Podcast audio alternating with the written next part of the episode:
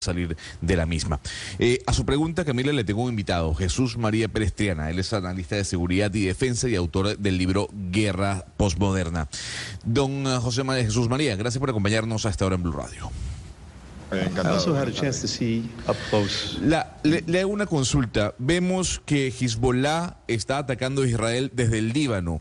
Vemos la preocupación que hay con Hamas en el sur. Egipto como mediador. Siria también. Y tomando en cuenta que el canciller de Irán viajó a Siria. Eh, la pregunta es, ¿este juego geopolítico en Medio Oriente ¿Cómo puede cambiar a partir de lo ocurrido el sábado y, de lo, y del ataque o el contraataque de Israel?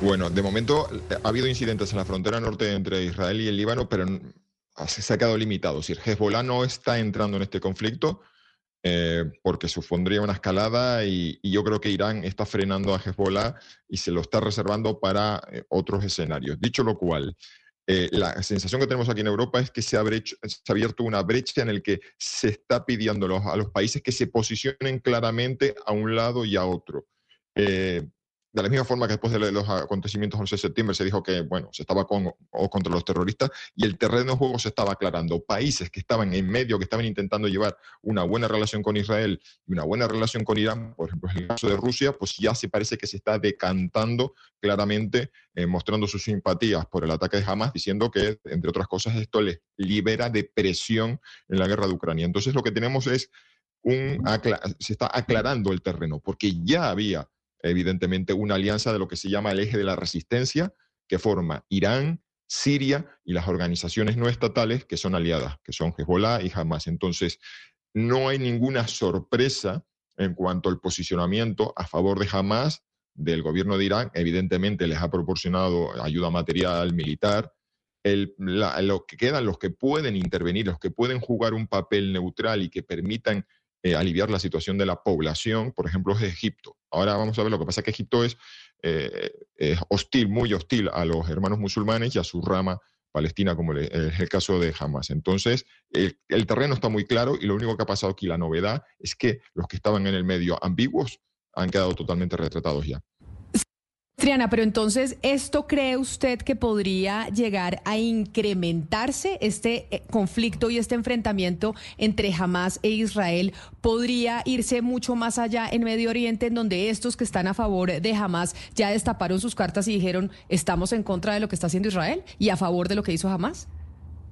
Bueno, eh, las intenciones son evidentes, la cuestión es si están dispuestos a ello. La, la impresión es que después del conflicto del 2006, a Hezbollah, a pesar de que la gente tuvo una percepción de que aquella guerra fue victoriosa para Hezbollah, el pagaron un coste muy alto. E Irán le costó mucho tiempo reconstruir las capacidades de Hezbollah. Entonces yo tengo la sensación de que para Irán Hezbollah es un peón, es una carta que puede lanzar sobre la mesa en esta partida, pero solo la puede lanzar una vez. Si entra en conflicto con Israel, va a tardar años porque Israel destruirá los arsenales, porque habrá operaciones militares, porque los israelíes llevan mucho tiempo preparándose para la próxima guerra con Hezbollah. Entonces, si bien hay estas amenazas de escalada, y vemos que, por ejemplo, Estados Unidos ha movilizado dos portaaviones al Mediterráneo Oriental, ha movilizado una fuerza expedicionaria anfibia desde el Golfo Pérsico, mientras todo el mundo está diciendo no queremos que este conflicto escale, porque si alguien ajeno, una tercera parte interviene,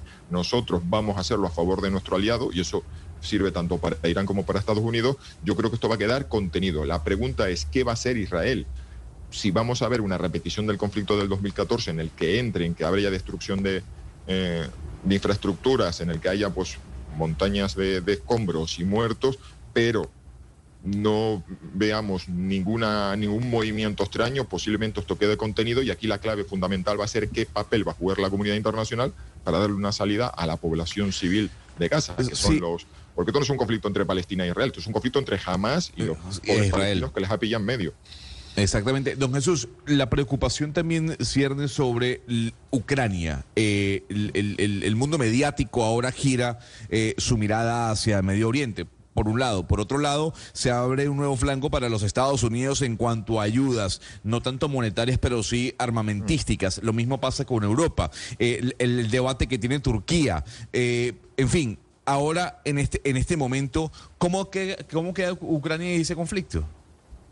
Vamos a ver. Eh, había un portavoz de Hamas que decía que desde Rusia percibían o, les transmitían la simpatía por, la apertura de un nuevo frente dentro del panorama global, porque esto aliviaba presión sobre Rusia. Evidentemente, más lo, uno lo nota en los medios de comunicación aquí en Europa, que parece que Ucrania ha desaparecido de los titulares, a pesar de que la guerra siga, a pesar de que hay una ofensiva rusa en el noreste del país, a pesar de que los ucranianos siguen avanzando victoriosamente muy lento en el sur.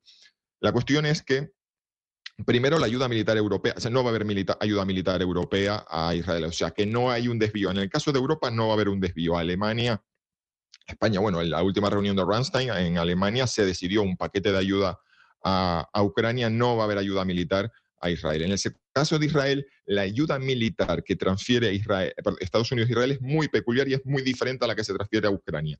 Lo que están pidiendo, y lo hemos visto hoy porque han llegado ya dos, dos vuelos a, a Israel, son munición guiada para sus aviones. Eh, hasta que Ucrania no reciba los F-16 famosos que se les ha prometido, que dicen que entrarán en servicio, ellos lo que están pidiendo fundamentalmente son misiles, eh, sistemas antiaéreos. el catálogo, la lista de la compra, la lista de los deseos ucranianos no se solapa eh, con la israelí. Así que de momento, en el corto plazo, Estados Unidos se puede permitir el lujo de estar apoyando estos dos conflictos. Eso sí, la diplomacia, la atención. Podemos pensar que el presidente Joe Biden y todo el, aparato diplomático de Europa y Estados Unidos tiene pues 24 horas. No pueden estar poniendo toda la carne en el asador, toda la energía en dos conflictos y esto, pues evidentemente deja a Ucrania en, una posición secundaria. Lo que pasa es que ya veo que la ayuda, la ayuda militar de momento no va a ser, no se va a cortar el grifo a Ucrania y es más, lo único que, se, que puede perjudicar a Ucrania sería, por ejemplo, que el conflicto se prolongase mucho tiempo e Israel demandara proyectiles de artillería de 155 milímetros, que es lo que usan el estándar OTAN y que se ha enviado toneladas y toneladas y toneladas a Ucrania. Entonces ahí, dentro de una semana, si hay una campaña terrestre prolongada y hay un conflicto prolongado, ahí se va a producir un dilema porque Estados Unidos no va a poder ayudar a dos aliados a la vez. Pues don Jesús María Perestriana, analista de seguridad y defensa, pero además autor del libro Guerras Postmodernas, mil gracias por estar con nosotros y hablarnos del impacto que puede generar este enfrentamiento en el resto del mundo, pero sobre todo en un territorio más amplio de Medio Oriente. Mil gracias y feliz tarde para usted allá en España. Encantado, un saludo muy especial desde España para la audiencia.